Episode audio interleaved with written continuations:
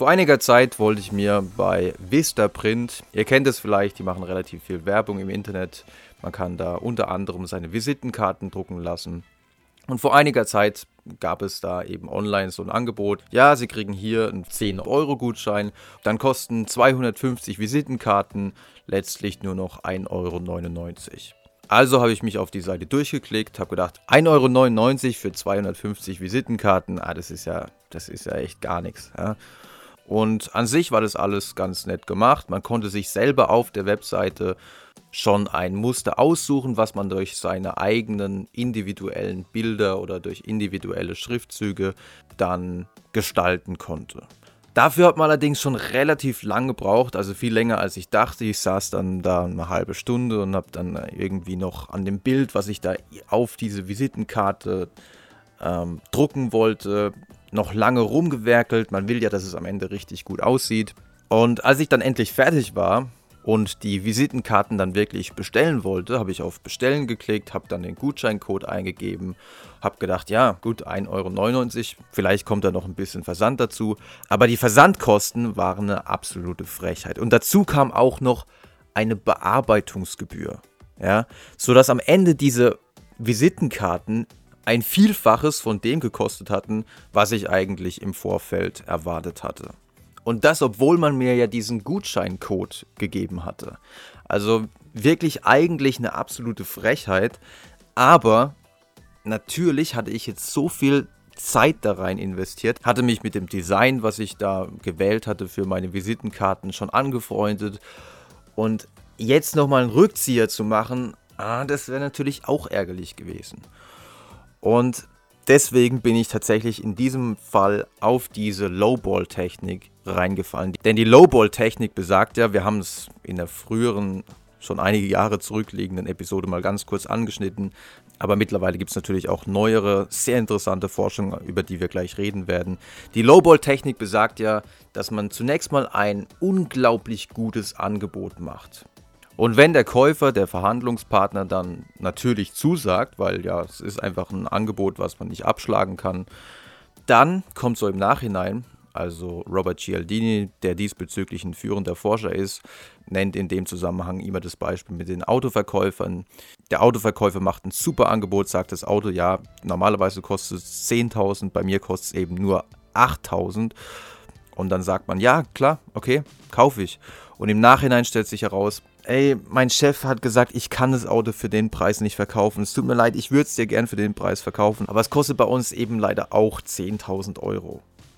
Und weil man sich die ganze Zeit schon mental in diesem Auto gesehen hat, weil man sich die ganze Zeit schon damit angefreundet hat, weil man schon so viel Zeit investiert hat in die Verhandlungen mit dem Verkäufer, ist man natürlich zum einen extrem angefressen, dass dieser verdammte Chef von dem Verkäufer jetzt diesen Preis auf einmal ändert. Zum anderen ist es aber in der Situation wirklich schwierig, noch einen Rückzieher zu machen. Also die Lowball-Technik basiert darauf, erstmal ein niedriges, gutes Angebot zu machen und dann im Nachhinein, wenn sich der Käufer schon damit angefreundet hat, zu sagen, ah, tut mir leid, es ist doch teurer. Und das Ganze beschränkt sich keineswegs nur auf Verkaufssituationen, sondern wir werden eine ganze Reihe von Studien kennenlernen jetzt, wo es auch in anderen Situationen funktioniert wozu es leider bisher noch keine Studien gibt, wo ich mir aber denke, oh, da spielt die Lowball-Technik auf jeden Fall auch eine Rolle, ist auch bei der Partnersuche. Also man denke nur zum Beispiel ähm, an Online-Dating, wo sich jemand als viel besser präsentiert, als er vielleicht in Wirklichkeit ist. Oder man denke an äh, Schminke, Parfüm, Extensions, Push-Up-BHs.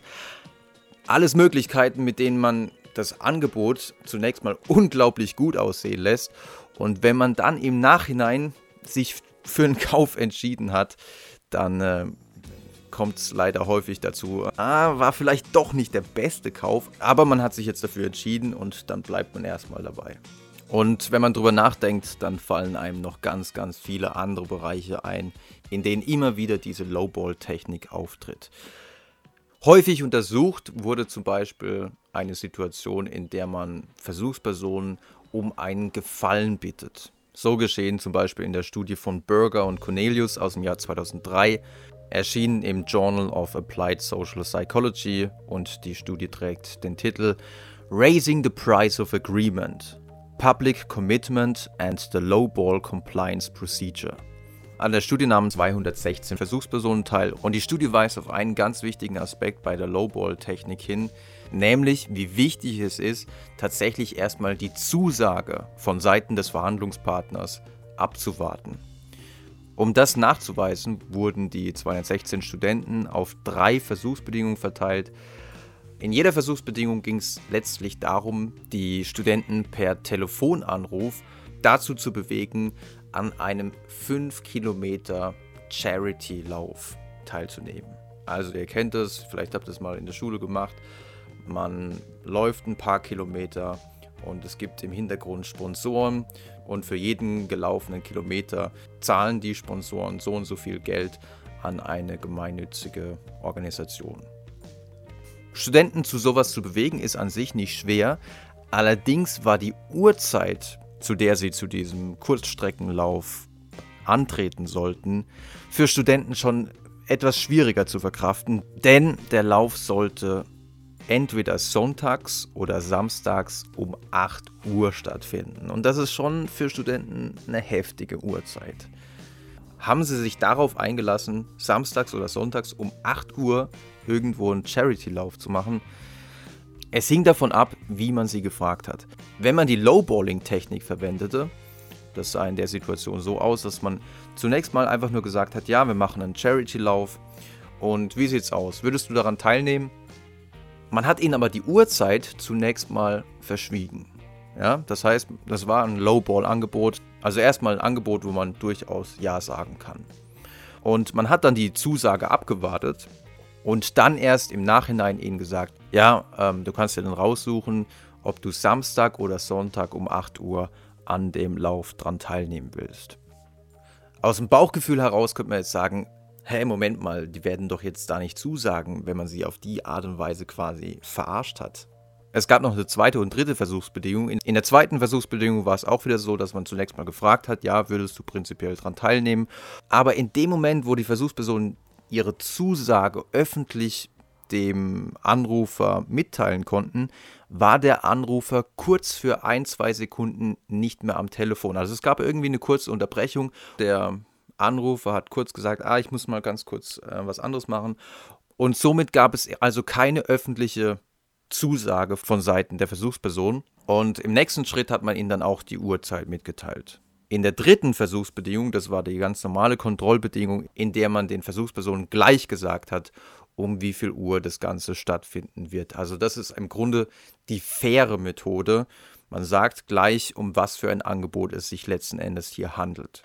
Wenn man sich die Ergebnisse anschaut, dann sieht man eindeutig, dass die Lowball-Manipulationstechnik ganz hervorragende Arbeit geleistet hat. Aber eben nur dann, wenn die Versuchspersonen tatsächlich auch öffentlich, nämlich für den anderen hörbar, eine Zusage machten. Dann lag nämlich die Zusagequote bei 40 Prozent. Ja, also 40 Prozent der Studenten haben echt gesagt, ja, ich komme am Samstag oder Sonntagmorgen um 8 Uhr zu diesem Charity-Lauf. Ansonsten in den anderen beiden Versuchspersonen lag die Quote jeweils nur bei ca. 15 Prozent. Also das ist ein ganz entscheidendes Element bei dieser Lowball-Technik. Der Verhandlungspartner muss erstmal eine öffentliche Zusage gemacht haben. Das macht es für ihn deutlich schwieriger, einen Rückzieher zu machen, denn jeder Rückzieher würde bei ihm kognitive Dissonanz erzeugen.